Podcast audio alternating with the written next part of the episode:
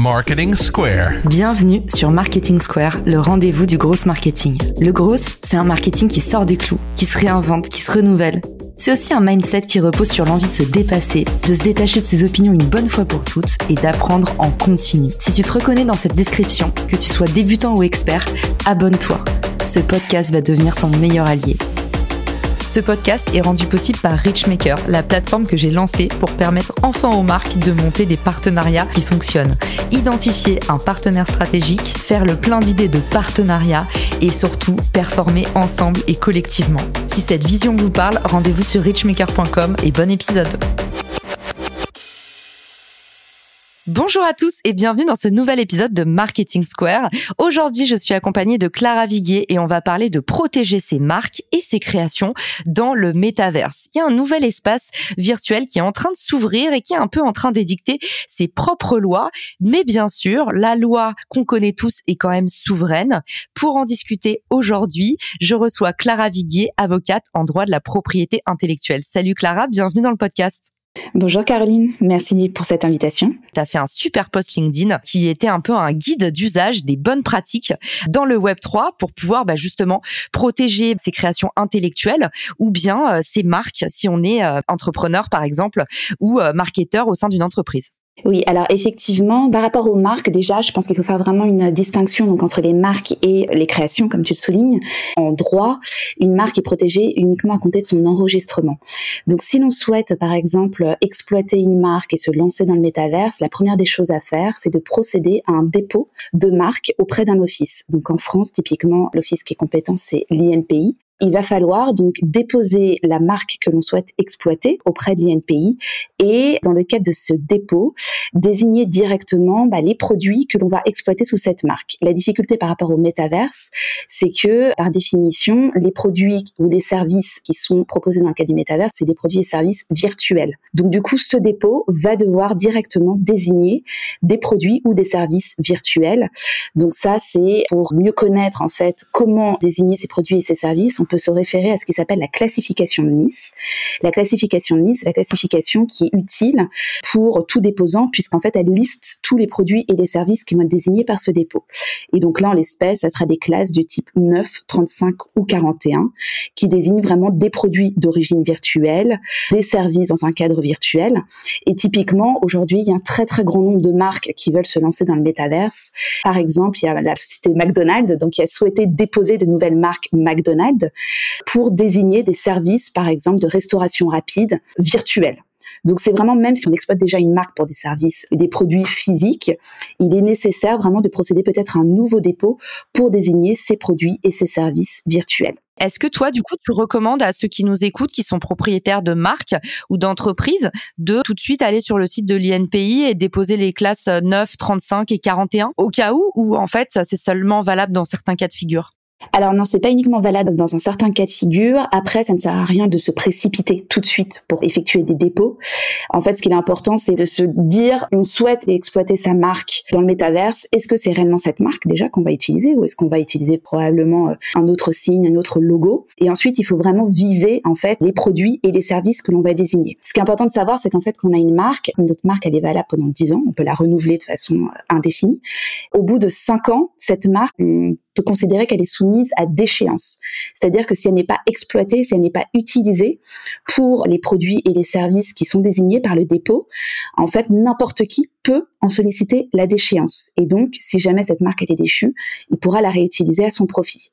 Donc, en fait, l'intérêt, c'est de se poser en amont, de réfléchir exactement sur le signe que l'on va exploiter, sous quelle forme on va l'exploiter, et ensuite d'identifier précisément quel type de produit, quel type de service on va vouloir exploiter dans le cadre du métaverse. Et à partir de ce moment-là, effectivement, c'est bien de déposer la marque en amont, parce que comme ça, on sera propriétaire d'un titre qu'on pourra opposer si jamais, par exemple, bah, il y a quelqu'un je sais pas, on se lance dans le service de restauration rapide comme McDo sous notre propre marque et on a un concurrent qui va également offrir ce même type de service mais sous une marque par exemple identique ou une marque similaire, c'est-à-dire qu'elle va être très très proche on pourra lui opposer notre marque dans la mesure où elle a été bien protégée auprès de l'INPI ou d'un autre office.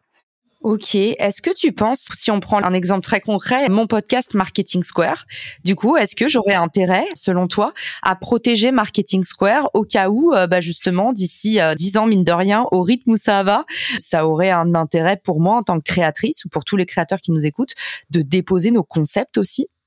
Alors, le concept, ça ne se dépose pas en tant que tel parce qu'un concept ce n'est pas protégeable par un droit. Après, ce qu'il faut savoir c'est que effectivement par rapport à ta marque, enfin en tout cas le nom de ton podcast, ça peut être considéré comme une marque. J'ai pas fait de recherche, je sais pas si tu l'as déposé à ce stade comme marque ou pas, mais effectivement si imagine tu veux te lancer dans le métaverse et tu veux euh, faire en sorte que tous les individus dans le métaverse puissent être en mesure de pouvoir écouter ton podcast qui serait diffusé sous une forme virtuelle mais uniquement dans le métaverse, tu pourrais effectivement déposer le nom de ton podcast à titre de marque pour désigner des produits liés justement au podcast mais sous la forme virtuelle et des services également qui seraient en lien avec justement tout l'univers du podcast, éventuellement, je sais pas moi, la production de podcast, etc., sous la forme virtuelle. Effectivement, ça pourrait être intéressant. Ok. Et du coup, si je dépose Marketing Square dans le métaverse, on peut plus utiliser le nom Marketing Square dans le métaverse ou on peut l'utiliser mais pour faire d'autres choses qu'un podcast, par exemple? Alors, on ne pourra pas utiliser ce nom pour justement tous les produits et les services que tu vas désigner dans ton dépôt. Donc typiquement, effectivement, s'il y a quelqu'un qui utilise ce nom dans le métaverse, dans le cadre d'un podcast par exemple, ou même si c'est un studio de production de podcast mais qui n'a pas lui-même lancé son podcast sous ce nom, tu pourrais t'y opposer.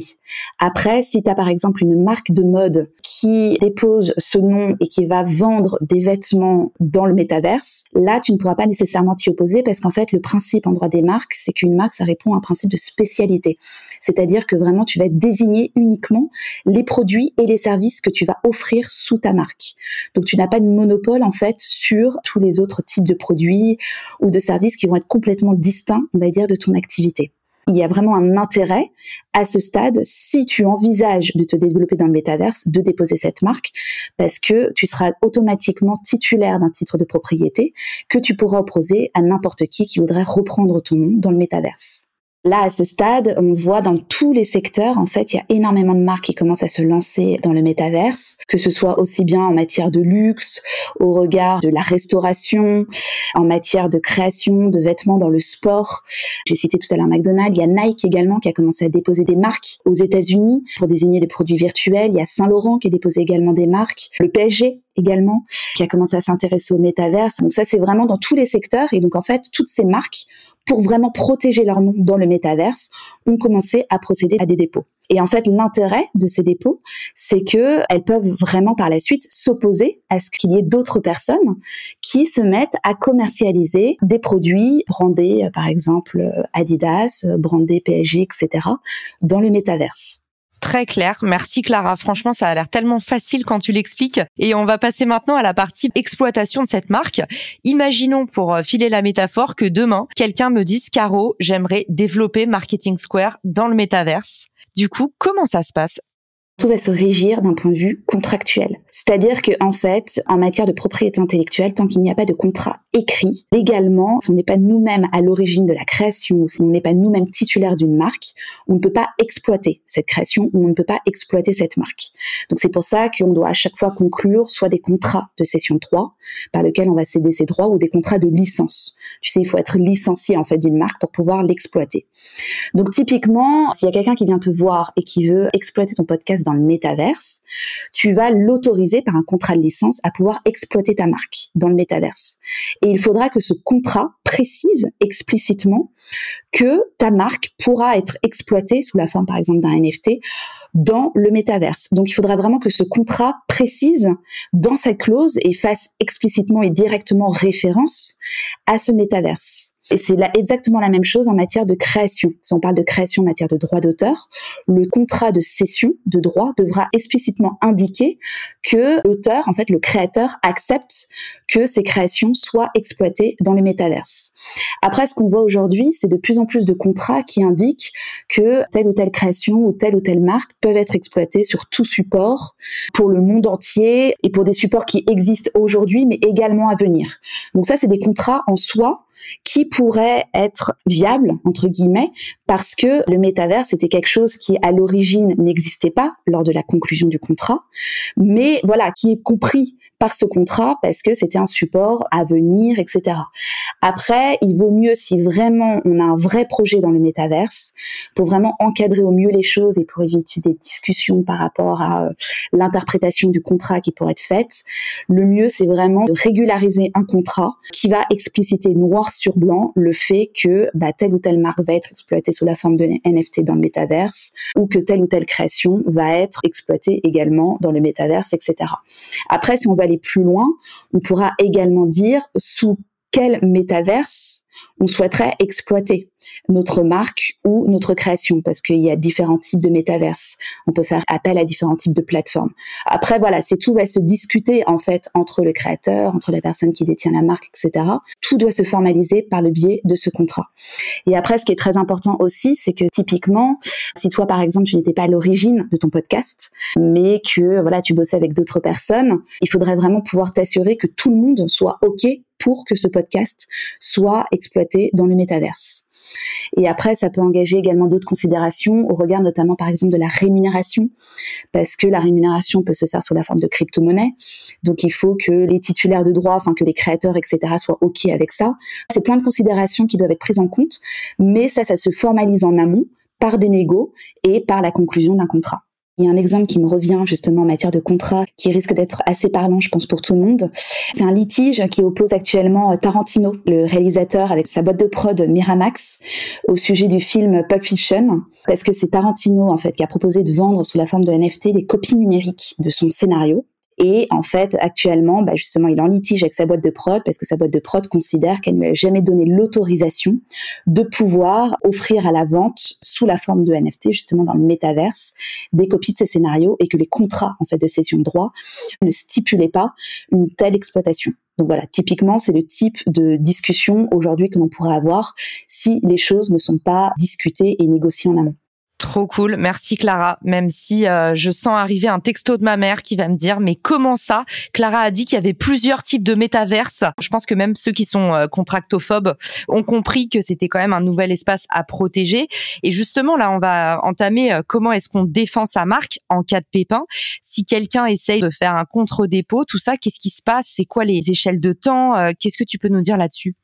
Alors en matière de marque, typiquement, si nous on n'a pas souhaité, par exemple à ce stade, bon, se développer dans le métaverse, mais qu'on se rend compte qu'il y a quelqu'un qui propose le même type de podcast que toi ou euh, qui va se mettre à vendre les mêmes types de vêtements que l'on peut vendre sous sa marque, en fait, ce qu'il faut faire, c'est il faut agir en contrefaçon.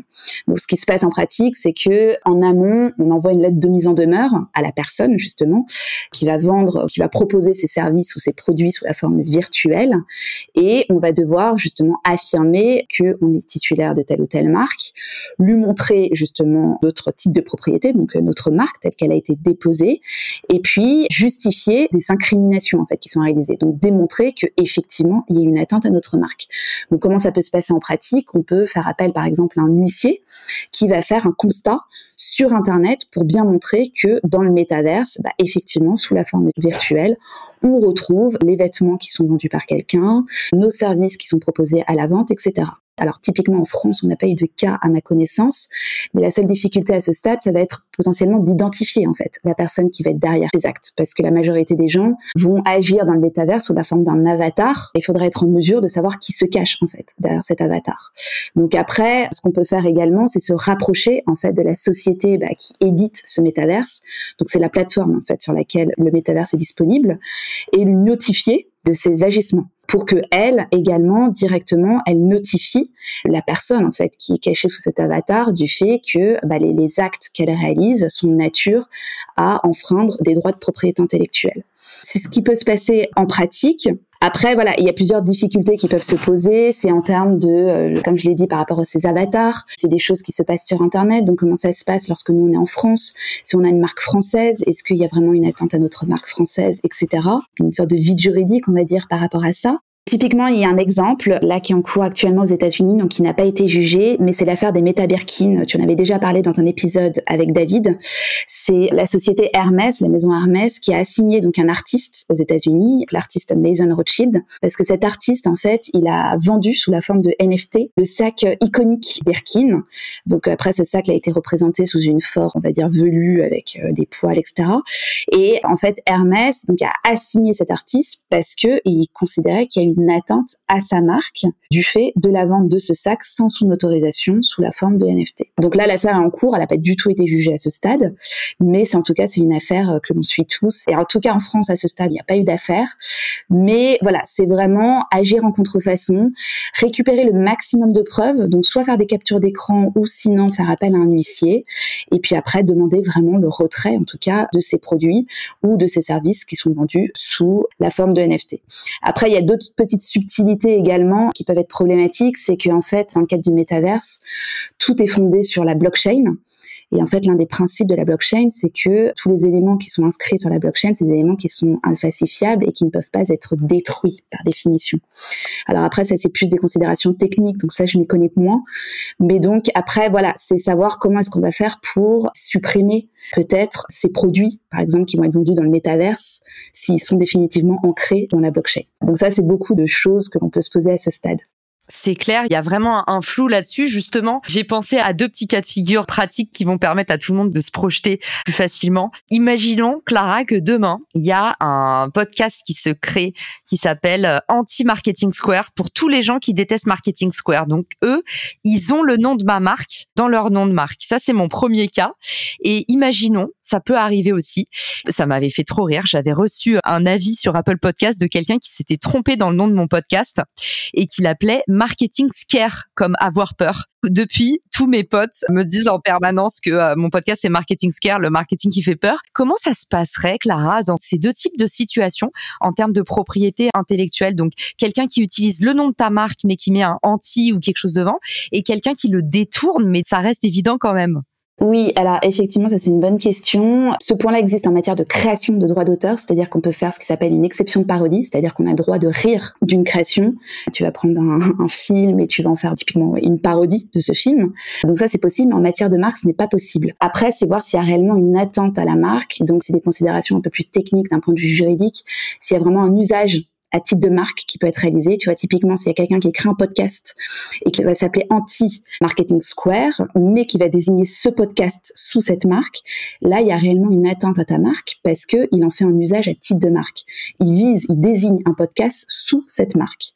Et en plus, si jamais son contenu vise vraiment à discréditer ton podcast, ces agissements pourraient être assimilés à ce qui s'appelle du dénigrement, c'est-à-dire qu'il vient à dénigrer finalement tes services et euh, ce que tu proposes sous le biais de ta marque et euh, par le biais de ton podcast. Par rapport au post qui avait été diffusé euh, dans le cadre du commentaire de ton podcast, si tu as quelqu'un qui commence à euh, développer un podcast qui va s'appeler justement Marketing Scare et non pas Marketing Square, là tu seras en mesure de pouvoir agir parce que les noms sont vraiment similaires.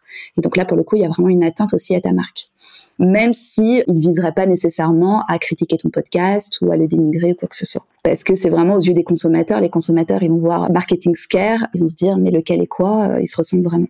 C'est clair, c'était clairement un lapsus, mais j'avais adoré ce lapsus et j'avais trouvé ça hyper drôle. Merci Clara d'avoir un petit peu démêlé pour nous ces questions qu'on se pose sans avoir trop de réponses. Alors on a toujours un pote euh, qui a un pote qui euh, connaît quelqu'un qui a dit quelque chose à ce sujet, mais là on a eu la chance d'avoir ton expertise pour nous guider. Si on a d'autres questions, où est-ce qu'on peut te joindre, se renseigner sur tes services? N'importe qui peut me joindre sur LinkedIn, sous mon nom est Clara Viguier, et j'ai également un compte Instagram claraviguier.avocate, aussi un site internet mais qui est encore en cours de création. Trop bien. Eh ben, merci Clara. On mettra ça dans les ressources de l'épisode. Merci d'avoir été avec nous et d'avoir éclairci en si peu de temps ce sujet fastidieux. Et puis, merci pour votre écoute et je vous dis à très vite dans Marketing Square ou Marketing Scare. Ciao! Si cet épisode te plaît, tu peux le partager en me taguant ou lui laisser 5 étoiles sur Apple Podcast. Marketing Square.